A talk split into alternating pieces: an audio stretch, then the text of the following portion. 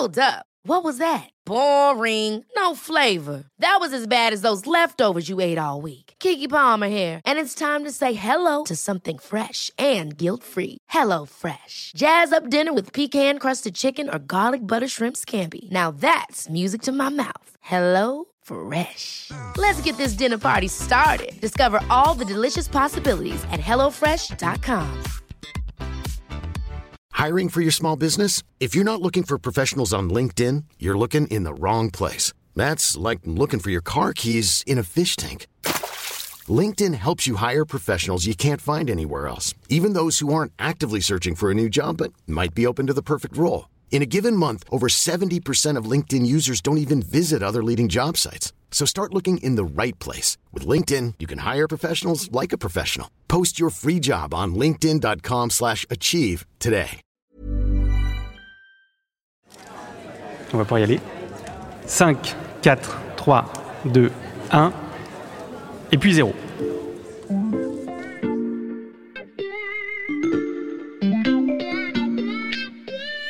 Salut, c'est Xavier Yvon. Nous sommes le mardi 21 juin 2022. Bienvenue dans La Loupe, le podcast quotidien de l'Express. Allez, venez, on va écouter l'info de plus près. Alors, tout le monde ne le sait peut-être pas dans le public, mais à La Loupe, on aime bien voyager dans le temps. Très souvent dans le futur, parfois un peu aussi dans le passé. Et on a même un téléporteur pour ça. Alors c'était un peu compliqué de l'apporter ici à Station F, où nous enregistrons cet épisode spécial pour le premier anniversaire du podcast. Donc on s'adapte. On va faire simple, sans remonter trop loin. Je vais vous demander de vous projeter un an en arrière. Vous aviez sûrement déjà entendu parler de réalité virtuelle, de réalité augmentée, mais saviez-vous ce qu'est un métavers? Alors vous deux, vous répondez pas, ce serait de la triche dans le public? Vous saviez? Oui, non, plus ou moins Plutôt non. Hein. Pourtant, un an plus tard, donc aujourd'hui, quand vous ouvrez Facebook ou Instagram, vous vous êtes habitué à ces quatre petites lettres qui s'affichent, Meta, M-E-T-A. Ça, c'est la face la plus visible de l'iceberg. Parce que ce changement de nom et de stratégie du groupe de Mark Zuckerberg a entraîné dans son sillage des centaines d'entreprises dans tous les secteurs. Les prix de l'immobilier virtuel flambent, les startups se positionnent. Petit à petit, les métavers s'installent comme le futur de l'Internet. Et c'est cet engouement qu'on passe à la loupe aujourd'hui. Si je l'ai empêché de répondre à ma question, c'est parce qu'il suit le métavers depuis ses balbutiements. Salut Emmanuel. Salut Xavier. Emmanuel Botta du service économie de l'Express. Euh, D'ailleurs, on va se mettre d'accord d'abord. Tu dis métavers ou métaverse, toi? Alors personnellement, je dis métavers. Donc c'est la version francisée de métaverse, mais je t'en voudrais pas si tu fais le contraire. D'accord. Bon, on va utiliser métavers. Ça me va Tu nous bien. as déjà expliqué ce qu'était un métavers dans un premier épisode à l'automne dernier. Mais depuis, il s'est passé beaucoup, beaucoup de choses. Alors pour que tout le monde maîtrise bien les bases, on a pensé euh, d'abord à équiper tout le public de casques de réalité virtuelle. Finalement, ça nous a paru un peu ambitieux, on va y revenir. Ce que je vous propose, c'est de le faire à l'ancienne. Donc, fermez les yeux. Allez-y, fermez les yeux. Ok. On est désormais dans une jungle. Et Emmanuel Botta n'a plus du tout sa silhouette habituelle. Il a pris la forme d'un tyrannosaure avec un sac Gucci à l'épaule. Emmanuel, mais pourquoi tu as choisi cet avatar Bah, déjà pour commencer, parce que je suis un, mais ça tu le sais bien, un passionné de paléontologie. Oui. Et deuxièmement, parce que j'essaye autant que possible d'être élégant, même dans le métaverse. Donc, plus sérieusement, l'idée c'était de montrer que le métaverse, c'est quoi? C'est une terre virtuelle où on pourra tout faire. Rencontrer ses amis, travailler, aller au musée. Et le tout grâce à un casque de réalité virtuelle ou augmenté et via un avatar que tu pourras customiser à l'infini. Très bien, merci Emmanuel. Nos auditeurs les plus fidèles auront reconnu la forêt de notre tout premier épisode consacré au métavers. Vous pouvez rouvrir les yeux, mais je vois que c'est déjà fait. Il est temps de vous présenter mon deuxième invité. Bonjour Yacine Taï. Bonjour. Yacine Taï, vous êtes cofondateur et PDG de Kinetics, une start-up incubée ici même à Station F, qui permet de créer en quelques clics son avatar animé en 3D, c'est c'est bien résumé? Exactement. Euh, on est une sorte de- d'émoticône euh, des mondes virtuels du futur. On a développé une technologie en fait qui permet à n'importe qui de pouvoir se filmer ou utiliser un flux de vidéos euh, YouTube ou TikTok et de pouvoir à partir de cette vidéo-là extraire une animation, donc un mouvement, qu'ils peuvent mettre sur n'importe quel type d'avatar. Donc ce qui leur permet de s'exprimer, de pouvoir danser comme ils veulent et euh, participer à des expériences interactives dans les mondes virtuels qui se développent. Donc l'avatar, ce sera notre petite marionnette. Exactement. Donc cette marionnette en fait qu'on peut faire bouger avec notre propre corps permet de, de s'exprimer Avant, il fallait passer par euh, un attirail de capteurs de, ou de studios qui coûtent extrêmement cher, et ce qui rendait du coup l'animation accessible seulement à des professionnels. Nous, on rend ça accessible à tout le monde et on permet euh, plein de choses assez folles euh, qu'on pourra discuter. Petite question, Yacine Taï, vous êtes d'accord sur la prononciation de métavers? Alors moi déjà, je suis d'accord qu'on parle du terme parce que nous quand on est né il y a deux ans à Station F c'était à peu près en on a pitché devant le jury d'investissement ici en juin 2020 Mhm. et quand on a parlé de Metaverse on nous a recommandé de plutôt parler de créateur tool de d'économie 3D plutôt que de parler de Metaverse et l'année dernière suite à l'annonce de Meta bah, tout le monde a changé un peu d'avis en disant non non mais maintenant il faut parler de Metaverse euh, c'est bien Donc l'anecdote, c'est vrai, on dit beaucoup sur euh, l'accélération soudaine autour des métavers. Euh, je dis les métavers, Emmanuel, parce qu'on a tendance à employer le mot au singulier, mais en fait, il y en a une multitude. Donc j'ai mentionné, et on a parlé de Meta, le nouveau nom de Facebook. Ils en sont où aujourd'hui? Alors effectivement, à l'automne dernier, Facebook s'était renommé Meta, donc c'était plus que symbolique pour montrer son entrée dans, le métaverse. Depuis, Mark Zuckerberg euh, est rentré, alors je dirais pas dans une phase de silence, mais en tout cas s'est mis un peu en retrait. La réalité, c'est qu'en fait, les équipes de Facebook travaillent d'arrache-pied. Il y a 20% aujourd'hui de toutes les équipes mondiales de Facebook qui travaillent sur les différents univers du métaverse. En Amérique du Nord, il y a en phase de test Horizon Workrooms, qui est donc la version pour les professionnels avec des salles de réunion immersives, et aussi Horizon Worlds, qui sera la version grand public dans laquelle toi et moi, on pourra aller euh, bagnoder quand ça En arrivera en dinosaure si on veut, en Europe. Donc ça, ça c'est ce qui est déjà en place. C'est qu'un début, puisque Mark Zuckerberg a déjà dit qu'il voulait recruter 10 000 ingénieurs uniquement en Europe pour développer le métaverse.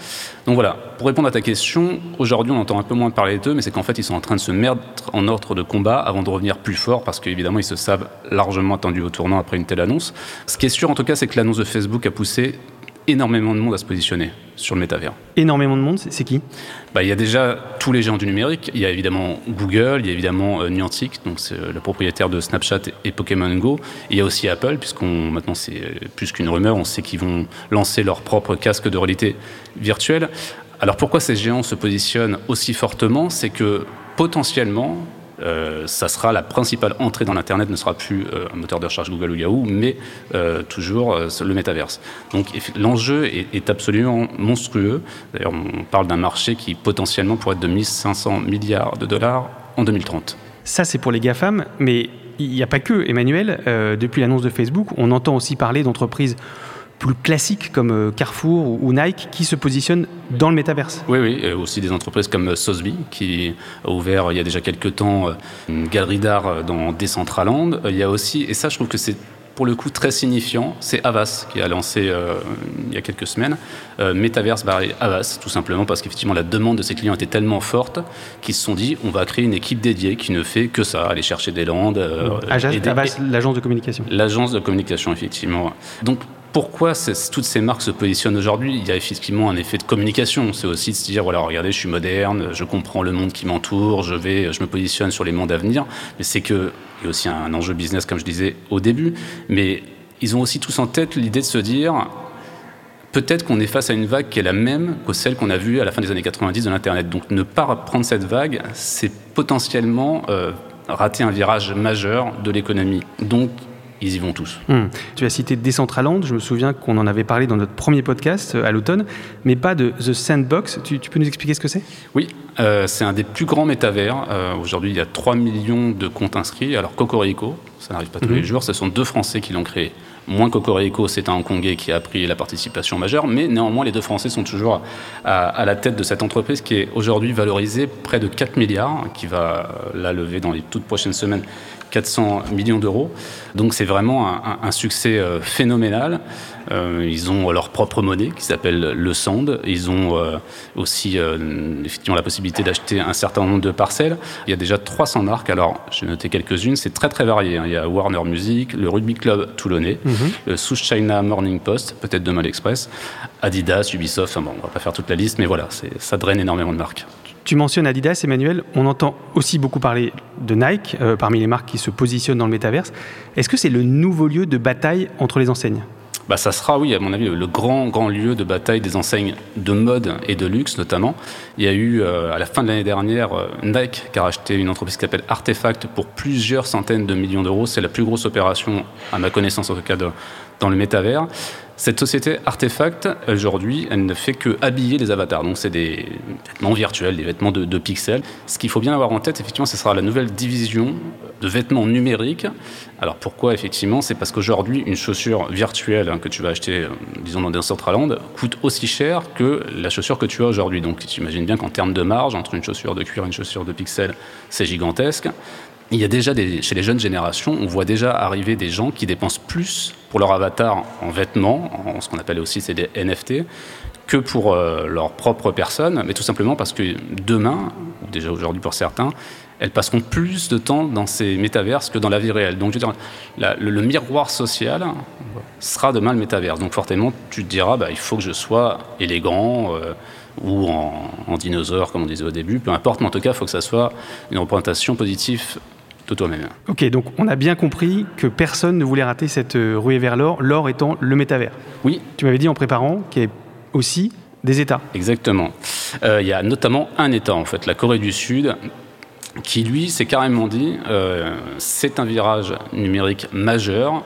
Ce qu'on va faire, je vais prendre tous les consortiums, ce qu'on appelle les Chebol, donc c'est les Samsung, Hyundai, LG, et je vais leur demander de travailler main dans la main pour, pour commencer fabriquer une sorte de métavers national, mais aussi pour se positionner plus largement comme étant un acteur incontournable de ce marché qui est, comme je le disais au début, potentiellement gigantesque. Donc, un consortium en Corée du Sud, des nouvelles marques qui investissent chaque jour et un métavers français florissant, il s'en est passé des choses en un an.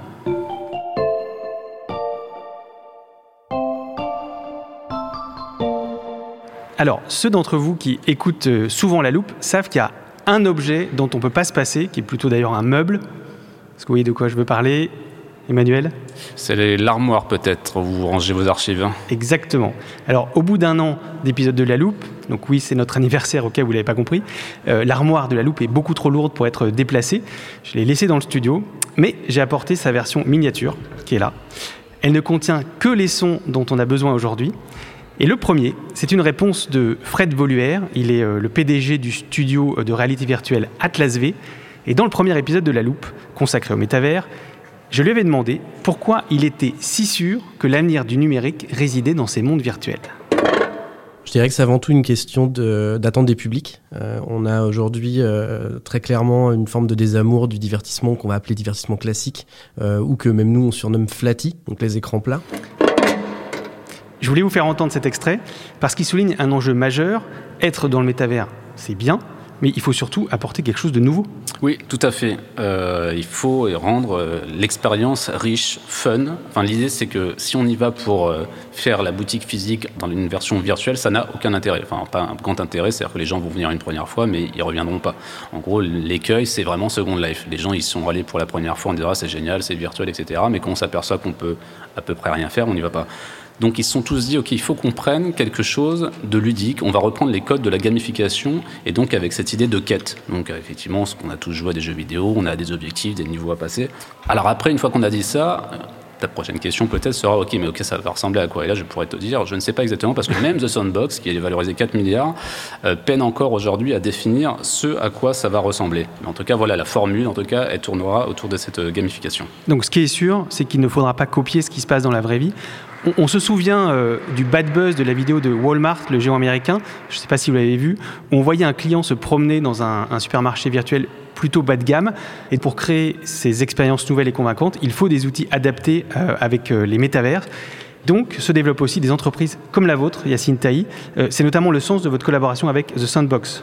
Exactement. Maintenant que The Sandbox a vendu énormément de land, euh, qu'il y a énormément de marques qui s'intéressent, qui viennent acheter de l'espace numérique, finalement c'est du temps de cerveau euh, de personnes qui vont venir dans ces lands pour participer et consommer ces expériences. Sauf que des expériences 3D, ça coûte très cher à construire. Donc il y a des studios, euh, bah, comme notamment Atlas V ou d'autres studios qui, développent des expériences. Mais à terme, ce qu'on pense chez Kinetics, c'est que ces expériences vont être générées par les utilisateurs eux-mêmes. Et donc, il faut donner des outils de création pour que euh, ces expériences euh, puissent être intéressantes, riches et générées par les utilisateurs. D'ailleurs, une des boîtes euh, qui ressemble le plus à ces métavers, c'est Roblox aujourd'hui, mhm. qui propose une, diversité d'expériences assez, assez riche et qui permet à chacun de venir créer ses expériences et d'où les centaines de millions d'utilisateurs qu'ils ont aujourd'hui. Hmm. Emmanuel parlait d'une expérience qui est proche du gaming. Votre startup Kinetics, elle est conçue pour les créateurs de jeux vidéo à la base. Est-ce qu'on peut dire que c'est une porte d'entrée vers les métavers?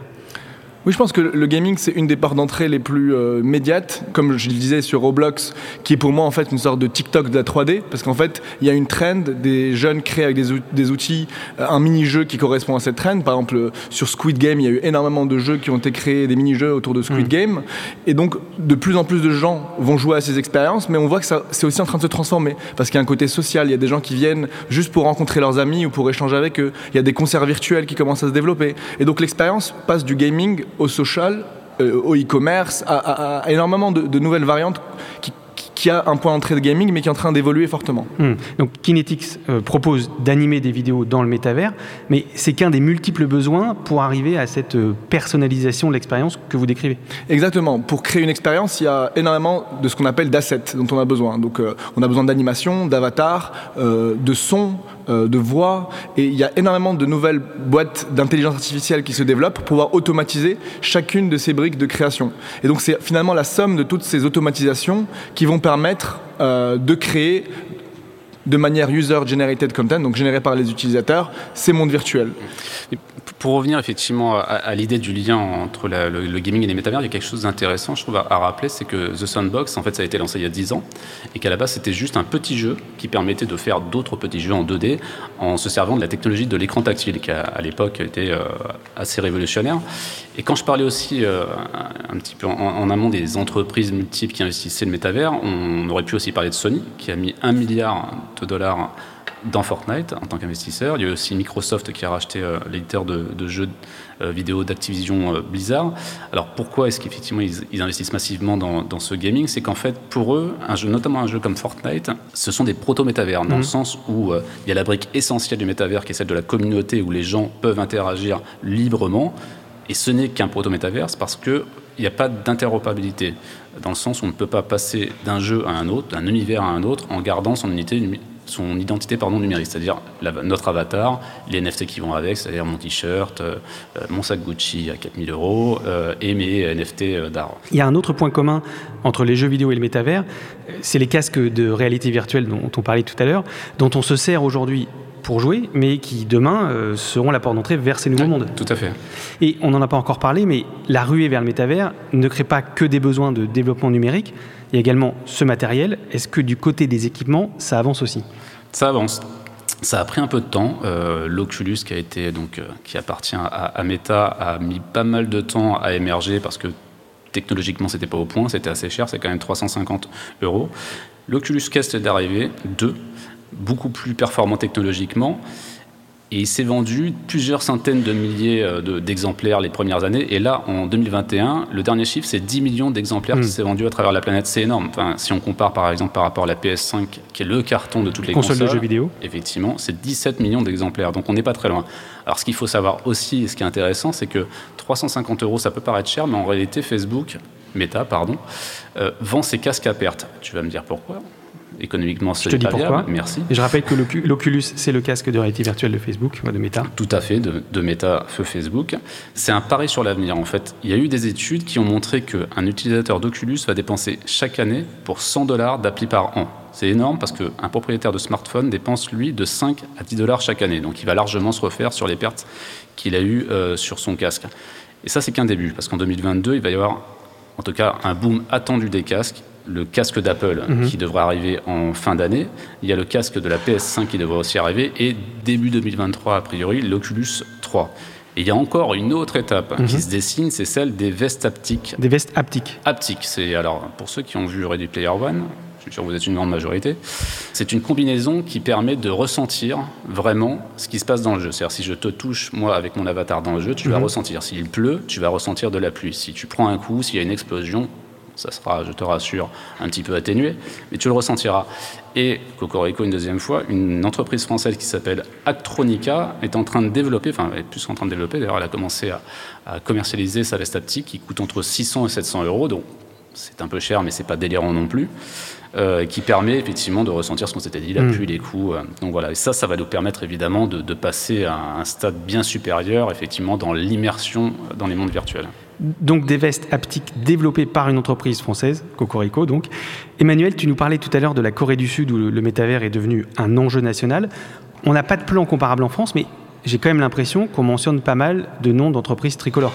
Oui, je te confirme effectivement qu'on est très bien positionné. Il y a un vrai écosystème hexagonal qui s'est construit notamment autour de, Sandbox avec beaucoup de studios euh, spécialisés dans le développement de la 3D, mais il y a aussi Ledger qui est aussi euh, un partenaire de Sandbox qui est peut-être le euh, la plus grande entreprise pardon, de wallet. Alors le wallet, qu'est-ce que c'est? Ça permet de stocker ses actifs numériques de manière extrêmement sécurisée. En gros, d'éviter C'est un petit porte-monnaie ou un C'est portefeuille petit numérique. porte-monnaie euh, très, très sécurisé dans lequel tu vas pouvoir mettre tes crypto-monnaies, tes NFT, ton petit sac Gucci, on en revient.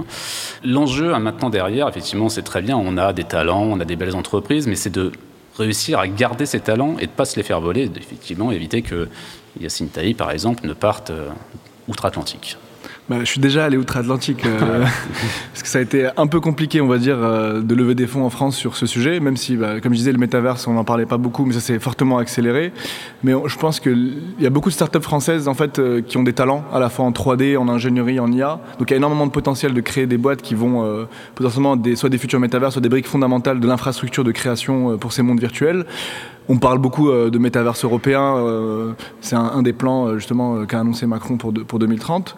Mais par contre, il y a un petit problème de financement quand même de l'innovation. C'est on se demande aujourd'hui pourquoi il n'y a pas de GAFA européen. C'est en fait la même chose qui est en train de se reproduire sur, sur ces mondes virtuels qui vont être les futurs GAFA de demain. Donc je pense qu'il y a un, énorme enjeu de financement de ces innovations pour qu'elles partent pas ailleurs chercher de l'argent. Et il y a besoin en fait de soutenir au-delà de- des premières phases d'amorçage euh, de la BPI, etc., d'avoir des fonds vraiment qui suivent derrière parce que enfin, les marchés euh, dont on parle sont des marchés à plusieurs euh, milliards. Et ça, vous, vous l'avez ressenti, ce- cette absence, ce manque de financement? Ah oui, complètement. On serait mort aujourd'hui euh, si, si on n'était pas allé lever aux États-Unis. Ça intéressait beaucoup de gens, mais il n'y avait pas beaucoup de gens qui étaient prêts à, à y aller. Alors qu'aux États-Unis, ils ont une vision très claire. La, la question ne se pose pas. En deux semaines, on avait des term sheets. euh, C'était très clair pour eux que c'était cette direction qu'il fallait prendre. Quoi. Donc garder nos talents et rester bien positionnés pour la prochaine étape, celle de l'explosion de ces fameux métavers, à condition qu'elle ait bien lieu.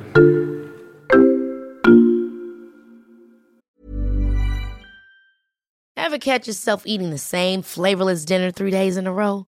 Dreaming of something better? Well, HelloFresh is your guilt free dream come true, baby. It's me, Kiki Palmer. Let's wake up those taste buds with hot, juicy pecan crusted chicken or garlic butter shrimp scampi. Mm. Hello Fresh. Stop dreaming of all the delicious possibilities and dig in at HelloFresh.com. Let's get this dinner party started.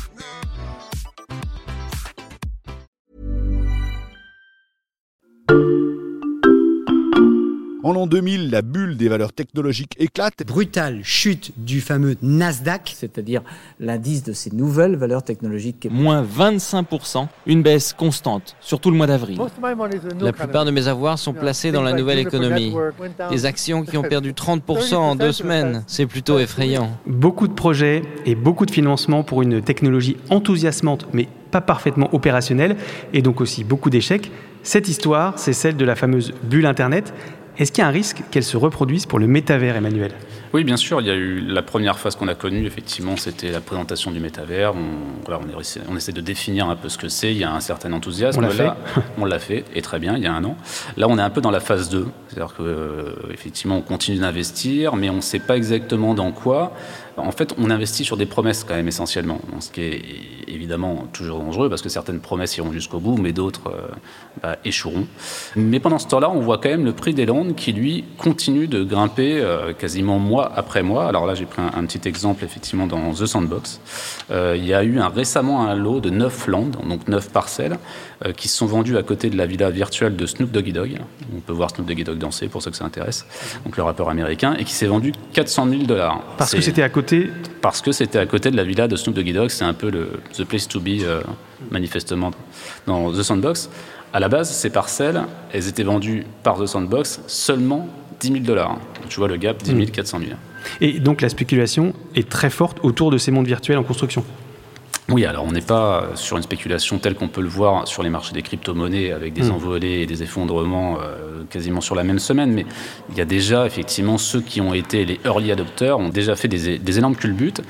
Autre chose qui est assez intéressant, c'est qu'on voit aujourd'hui des boîtes d'immobilier classiques qui étendent leur portefeuille dans le métavers en se disant, bah, en fait, la nouvelle flambée, c'est pas à Angers, c'est pas à Rennes ou c'est pas à Nantes, ça sera dans les Intraland ou ça sera dans euh, The Sandbox. Après, ce que m'expliquait un investisseur, et je trouvais ça assez intéressant, c'est qu'il me disait, voilà, moi, en gros, je fais 10 investissements par semaine, et je sais pertinemment que sur les 10, il y en a 6 qui donneront lieu à rien ou pas grand-chose. En tout cas, je ne vais, pas- retrouver mes fonds. Il y en a 3, c'est des escrocs. Je le sais. Je ne sais pas qui c'est, évidemment, quand je les achète, mais je sais qu'il y en a 3 qui sont des escrocs. Il y en a un qui va marcher, mais lui, il va faire x100. Et il va largement me permettre de retrouver mes billes et, et de rentrer euh, dans mes frais. Donc, il y aura évidemment de la casse. C'est une certitude.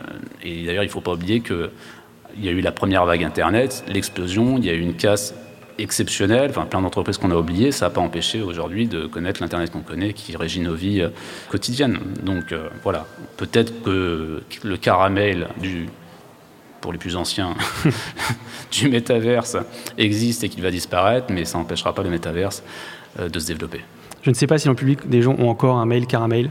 Ça, c'est une blague pour les cadres. Emmanuel, tu as fait référence au film Ready Player One tout à l'heure. Donc, comme je ne sais pas si tout le monde voit de quoi on parle, je rappelle que c'est un film de Steven Spielberg où la vie sur Terre est devenue tellement chaotique que les humains se réfugient dans le métavers avec des casques et des combinaisons, donc des vestes haptiques très au point. Est-ce qu'on peut dire aujourd'hui que le métavers, ça ressemblera à ça un jour?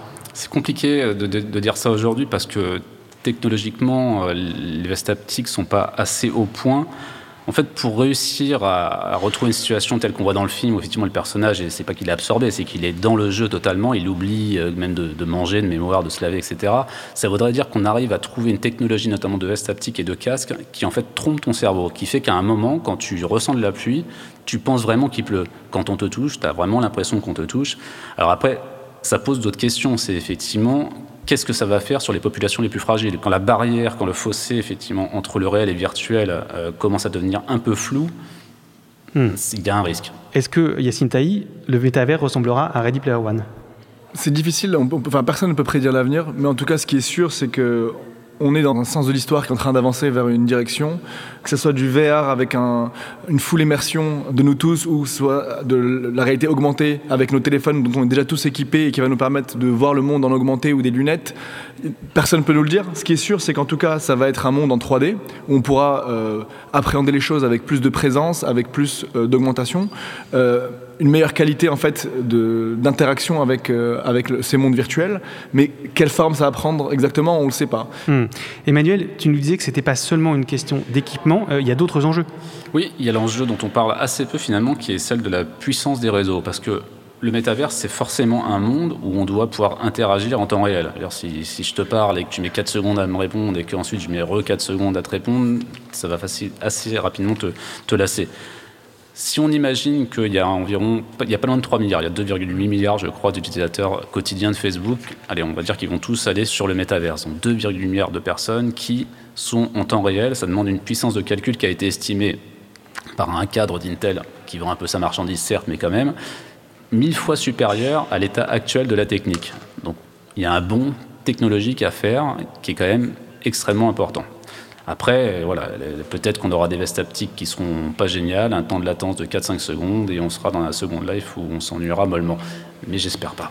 Bon, je vais mettre moins de 4 secondes à, à te répondre, Emmanuel. Je note que tu as utilisé euh, tantôt métavers, tantôt métaverse. On s'est pas tellement vrai, tenu je, la, à la je- prononciation. je- je sais, je sais, c'est voilà. Avant de vous laisser retourner euh, à la vie réelle, Yacine Emmanuel, je vais rouvrir ma mini armoire de la loupe.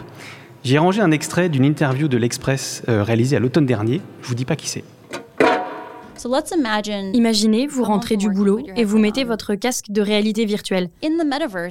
Dans le métavers, vous êtes un peu plus beau, vos vêtements sont un peu plus élégants, votre appartement est vraiment mieux, et puis c'est la fin de journée. Vous devez retirer votre casque et vous allez vous laver les dents avant de vous coucher. Vous vous regardez dans le miroir, vous êtes un peu moins beau, vos vêtements aussi, et votre appartement est un peu plus sinistre. Quel effet ça va avoir sur vous Ce petit moment de déception, ça va inciter les gens à garder leur casque. Est-ce que quelqu'un a reconnu qui c'était? Non?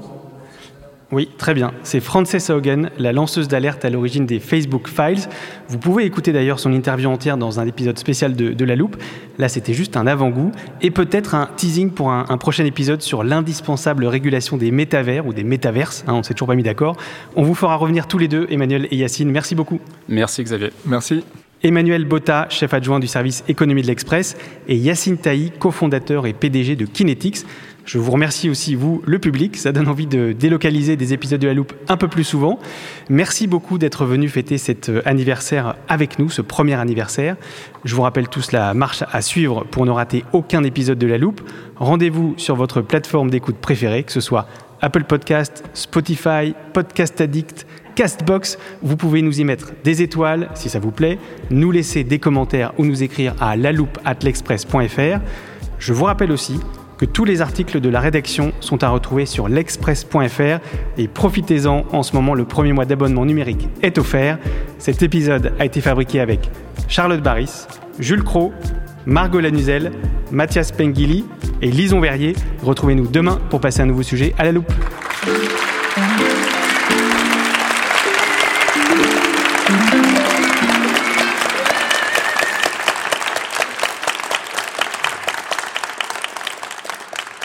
Alors j'avais une question par rapport aux, frontières, aux limites de cet univers qui va être créé. Euh, est-ce que ça va se passer un peu comme un monde avec des pays et comment est-ce que voilà ça va s'organiser? Euh, Parce qu'on parle d'un nouveau monde, mais quelles en sont les limites? Après, il y en a peut-être pas, mais s'il y a des terrains, on va dire immobiliers, etc. Euh, voilà, je me pose cette question. Je sais pas qui veut répondre. C'est difficile. Enfin, euh, chaque, monde est différent dans le sens où il y a des projets, par exemple spatial, qui est un projet où il y a en fait énormément d'œuvres d'art. On peut changer d'aller d'une chambre à l'autre. Il y a des projets qui sont euh, finalement euh, des, zones immobilières où as chacun une, une, chambre et tu peux vivre dans sa chambre. C'est comme les jeux vidéo, en fait, c'est infini et je pense qu'on pourra voyager d'un monde à l'autre. Comme on parlait du wallet, où on peut transporter nos, assets et notre identité, on pourra aller d'un monde à l'autre. Et donc ça va dépendre de l'imagination bah, du coup des artistes et des créateurs qui peuvent générer des mondes aussi infinis que que ce qu'on peut penser artistiquement en fait. Et puis manifestement, il y aura aussi pas mal de, mondes affinitaires. Enfin, il y aura certainement effectivement des, mondes pour les passionnés d'art, des mondes pour les passionnés de ping-pong, pourquoi pas, les mondes pour les passionnés paléontologie comme moi. Euh, voilà, il y, a aussi cette idée-là en fait, c'est qu'effectivement, il n'y a pas de fin. Et puis aussi, surtout, ça va certainement s'affiner au fur et à mesure. Quoi. Hmm. Je pense aussi que ce sera par industrie. Ça veut dire que quand on voit que Microsoft est en train d'aller, ils vont aller plutôt sur des sujets, je pense, liés au travail. Euh, il y aura des, des beaucoup plus sur euh, l'entertainment, sur des euh, concerts virtuels, peut-être d'autres plus liés au dating. Donc ce sera vraiment par, je pense, comme il y a aujourd'hui avec les applications, bah, en fait, il y aura plein de mondes virtuels sur des sujets et du, coup qui créeront des univers qui sont liés à leur marque, à leur identité.